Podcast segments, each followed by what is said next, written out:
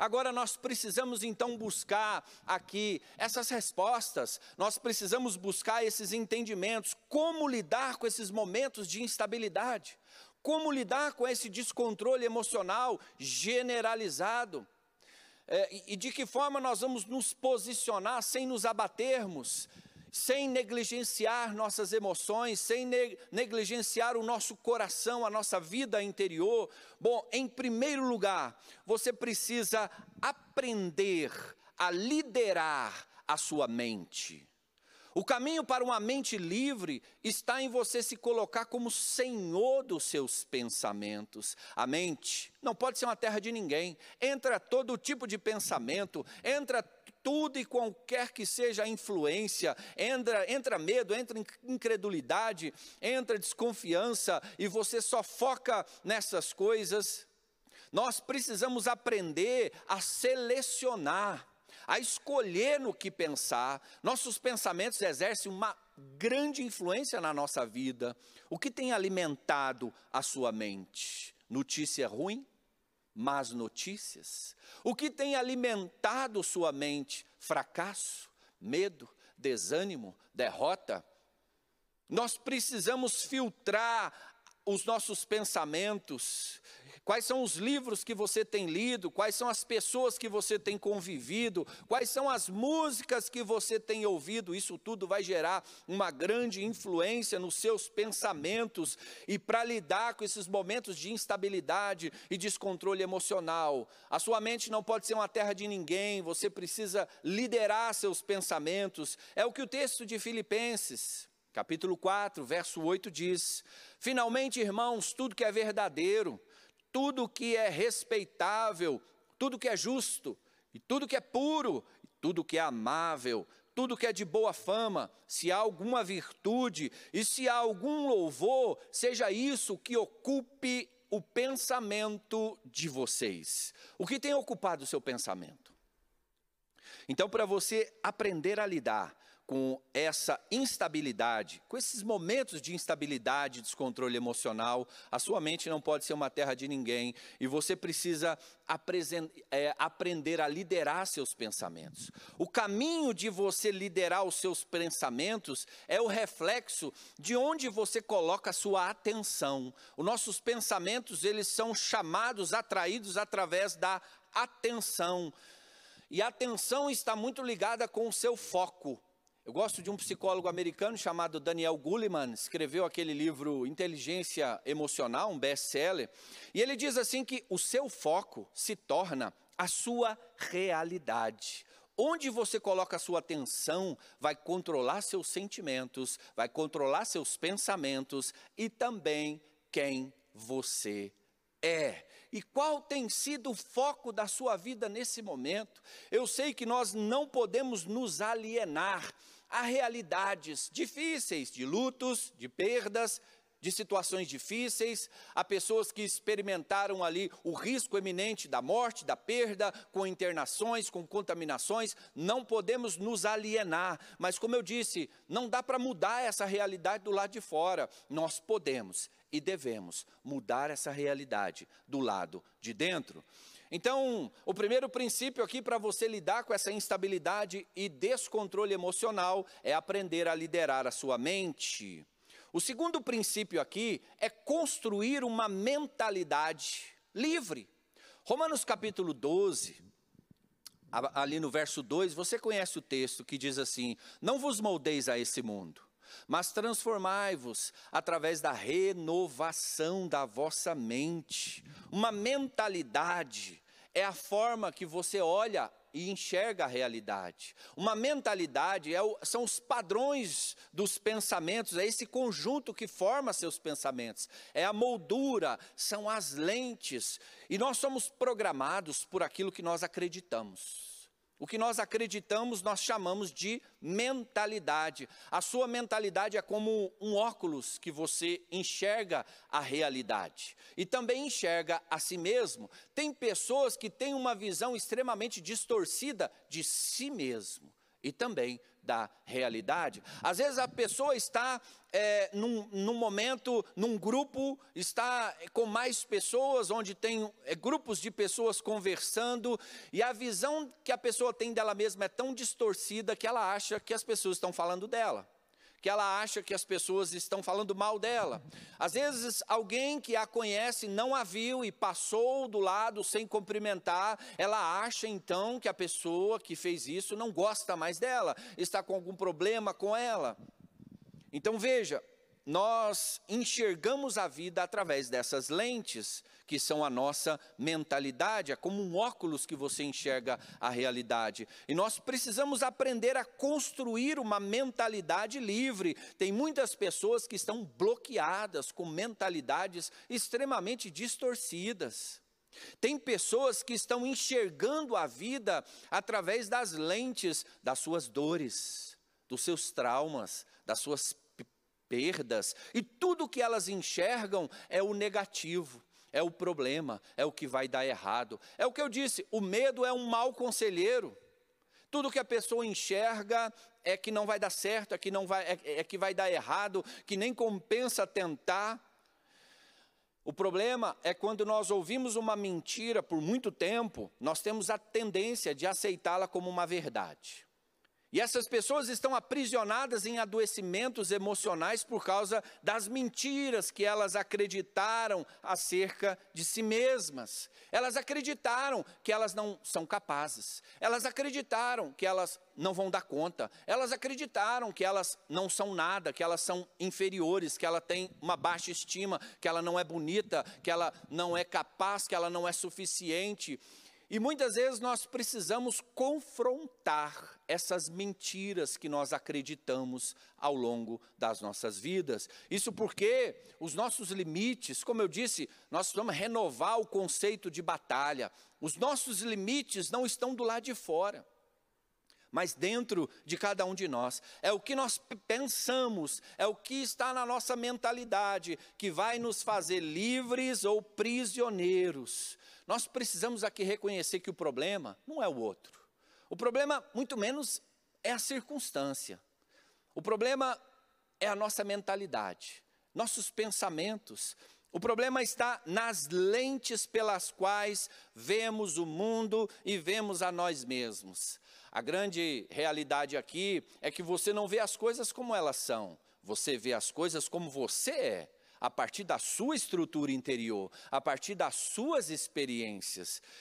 O texto de 2 Coríntios, capítulo 10, verso 4 e 5, nos diz e nos fala da importância de destruirmos essas fortalezas da mente, que são mentalidades distorcidas. O texto nos diz que é preciso destruir essa mentalidade que nos separa, que afronta o conhecimento de Cristo. Veja comigo o texto de 2 Coríntios, capítulo 10, verso 4 e 5. Porque as armas da nossa luta não são carnais, mas poderosas em Deus para destruir fortalezas. Destruímos raciocínios falaciosos, toda arrogância que se levanta contra o conhecimento de Deus e levamos cativo todo pensamento à obediência de Cristo. Veja qual a importância de você aprender a destruir algumas, algumas mentalidades que estão bloqueando sua vida, gerando uma série de resistências, trazendo sofrimento, e muitas vezes nós temos a tendência de colocar a responsabilidade, de transferir responsabilidade, seja para a circunstância, seja para o outro, porque é mais fácil. Agora, não é tão fácil assim você voltar os olhos para dentro de você, fazer essa revisão, fazer essa renovação da mente, fazer essa metanoia, que é então você olhar para dentro de você mesmo, identificar, filtrar seus pensamentos, destruir essas fortalezas da sua mente. Esse é o segundo princípio para você lidar com a instabilidade e o descontrole emocional que temos vivido nos tempos de hoje. O terceiro princípio é você se preparar para as provas da vida. se preparar para as provas da vida. 2 Timóteo, capítulo 2, verso 15, diz assim: Procura apresentar-se a Deus aprovado, como obreiro que não tem do que se envergonhar e que maneja bem a palavra da verdade. Existem várias formas de se definir esse conceito uh, da restauração interior. Uma das formas mais completas de compreender essa definição é através dessa aprovação. Porque o apóstolo Paulo diz para o seu discípulo que é para ele se apresentar a Deus aprovado. O que significa isso? O que define uma pessoa que tem experimentado essa restauração interior? O que define uma pessoa que, é, que tem experimentado essa metanoia? O que define uma pessoa que tem experimentado é, essa instabilidade, esse descontrole emocional, sem se abater, sem se desequilibrar? O que define isso? É uma pessoa aprovada. E nós precisamos entender aqui esse caráter é, restaurador, esse caráter educativo e pedagógico das provas da vida. O que é preciso fazer para ser aprovado?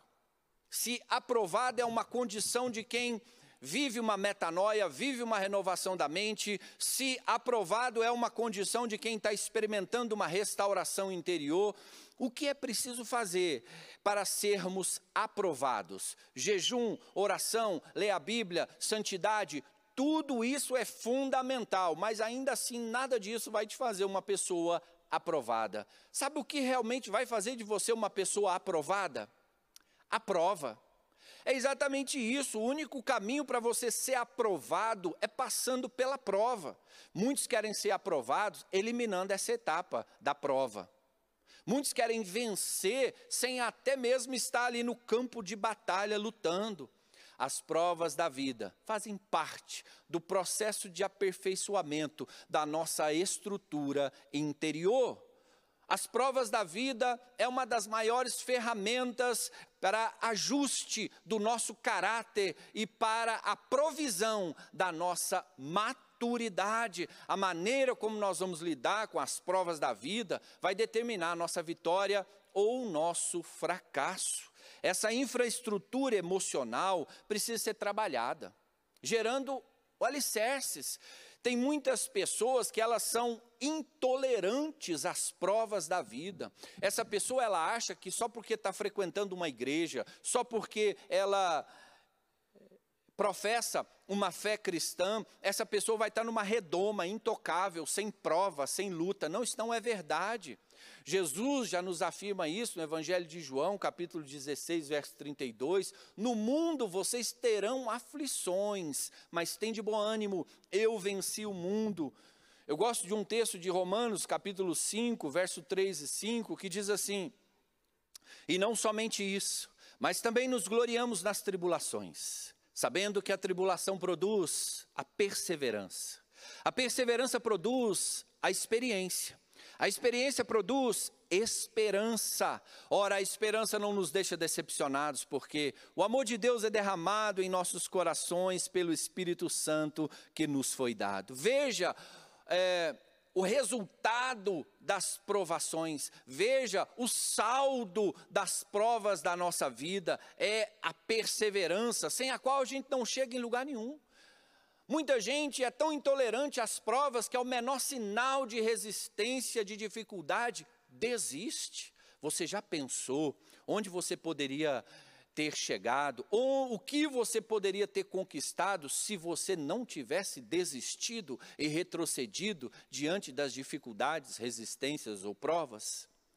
Então, nós precisamos entender o quanto as provas da nossa vida quer gerar um saldo, o quanto as provas da nossa vida vêm não para poder nos abater, nos castigar, as provas vêm para trabalhar em nós e nos fazer avançar ainda melhores, mais fortes, com mais fé, com mais experiência, mais perseverança e mais esperança. Então eu, eu quero concluir aqui essa mensagem de como lidar com a instabilidade e o descontrole emocional. O primeiro princípio para você aprender a lidar com esse essa instabilidade, esse descontrole emocional, é você liderar a sua mente. O segundo princípio é você construir uma mentalidade livre, livre de engessamentos, formas, moldes, bloqueios. E o terceiro princípio é você se preparar para as provas da vida, sabendo que a vida tem provas e a gente precisa aprender a lidar com elas, a amortecer os impactos a gente precisa amortecer os impactos das provas da vida e extrair delas os melhores aprendizados que pudermos. A mudança da mente, ela sempre promove novos caminhos para uma nova realidade. Mediante esses tempos difíceis que nós estamos vivendo, as perdas, as dores, inseguranças, ameaças, medos. Nós precisamos aprender a fazer essa renovação da mente, aprender a olhar para dentro, a guardar o nosso coração para gerar uma mudança de mente, que a partir daí vai promover novos caminhos e uma nova realidade. Eu gosto do, do texto de Mateus capítulo 9, verso 17. O texto diz assim: não se põe vinho novo em odres velhos, porque se alguém fizer isso, os odres se rompem. O vinho se derrama e os odres se perdem, mas põe-se vinho novo em odres novos e ambos se conservam. Jesus não está ensinando aqui simplesmente a, forma, a melhor forma de, de, de conservar um bom vinho. Jesus está falando de estrutura de vida. Jesus está falando de estrutura interior. E ele usa esses dois, esses, do, esses dois conceitos, esses dois símbolos, o vinho e o odre. O vinho representa tudo que da parte de Deus Ele tem para derramar sobre a sua vida. Bênção, promessa, chamado, livramento, milagres, tudo que Deus tem para derramar sobre a sua vida, esse chamamento, tudo que Deus quer colocar sobre a sua vida. E o odre representa é, o seu interior a sua estrutura. E é interessante aqui que o odre era aquele material feito de couro de animal, se costurava aquilo, fazia artesanalmente. Com o passar do tempo, aquilo ia se ressecando enrijecendo e trincava. E tem muitas pessoas que estão vivendo suas vidas interiores totalmente enrijecidas, totalmente trincadas, totalmente endurecidas e não conseguem lidar com os impactos que a vida nos traz e que esses momentos difíceis que nós estamos vivendo acaba nos trazendo. Não podemos fazer das dores, das perdas, dos traumas, o centro da nossa vida. Existe vida além do trauma, existe vida além da perda, existe um sofrimento, existe um luto, existe uma dor, mas isso não precisa resumir sua vida. Uma nova realidade depende de uma nova mentalidade. E nós precisamos escolher no que acreditar. Somos moldados, somos transformados por aquilo que nós aceitamos como verdade. Quais são as verdades que você tem aceitado na sua mente? São realmente verdades a seu respeito ou são mentiras? Ou são interpretações distorcidas? Avançar significa encontrar oposição. Quando Deus tira o povo de Israel, sob a liderança de Moisés, e leva até a terra prometida, a terra estava cheia de inimigos, a terra estava cheia de oposição. Então, onde Deus quer nos levar, lá está esperando, nós vamos enfrentar resistências. Onde Deus quer nos levar, nós vamos enfrentar oposições. E isso não quer dizer que a gente tem que retroceder. Isso quer dizer que a gente tem que se apegar ainda mais ao Deus da promessa, se apegar ainda mais às palavras que Deus nos deu, se apegar ainda mais às verdades de Deus acerca de nós. Não seja resistente às resistências. E aqui eu quero fechar com esse Salmo 121, verso 1 e 2, que diz assim: Elevo os meus olhos para os montes, de onde me vem o socorro? O meu socorro virá do Senhor que fez o céu, o céu e a terra. O meu socorro vem do Senhor que fez o céu e a terra. Nós precisamos escolher o caminho do socorro. O caminho do socorro requer de nós um movimento dos olhos, requer de nós um ajuste na visão. Tem muitas pessoas mediante essas instabilidades e descontrole emocional, que tem andado de cabeça baixa, olhando para o chão da vida. E o caminho do socorro você não vai encontrar de cabeça baixa, olhando para o chão da vida. O caminho do socorro você vai encontrar quando você eleva os seus olhos, quando você tira os seus olhos do problema, da circunstância, da adversidade e coloca os seus olhos naquele que é a fonte de todo socorro, todo consolo, toda provisão, todo sustento. Então eu quero deixar essa palavra para você, que muitas vezes não tem sabido lidar com esses momentos de instabilidade e descontrole emocional. Eu quero orar por você. Às vezes a sua emoção está vivendo uma sobrecarga e você nem se deu conta. Às vezes você segurou muitos pesos emocional, emocionais, tinha familiares contaminados, familiares internados, e você precisou ser forte naquele momento, mas as suas emoções estão sobrecarregadas. Às vezes você está experimentando aí a dor da perda, você está experimentando o luto, há consolo para você. Deus é o Deus, o Pai de toda a consolação. O texto do Salmo 39 diz que o choro ele pode durar uma noite, mas a alegria ela vem ao amanhecer. Nós precisamos continuar olhando para o alto, esperando o nosso dia amanhecer. A nossa vida não pode ser uma eterna noite escura, a nossa vida não pode se tornar num eterno choro e numa eterna lamentação. Você pode chorar, pode sofrer sua perda, é seu direito viver seu luto, mas saiba que o seu dia precisa amanhecer, mas saiba que é preciso recomeçar, é preciso nós podermos ressignificar, seja as dores, os medos, as perdas que nós enfrentamos, e para nós alcançarmos esse lugar de conquista que Deus quer nos levar.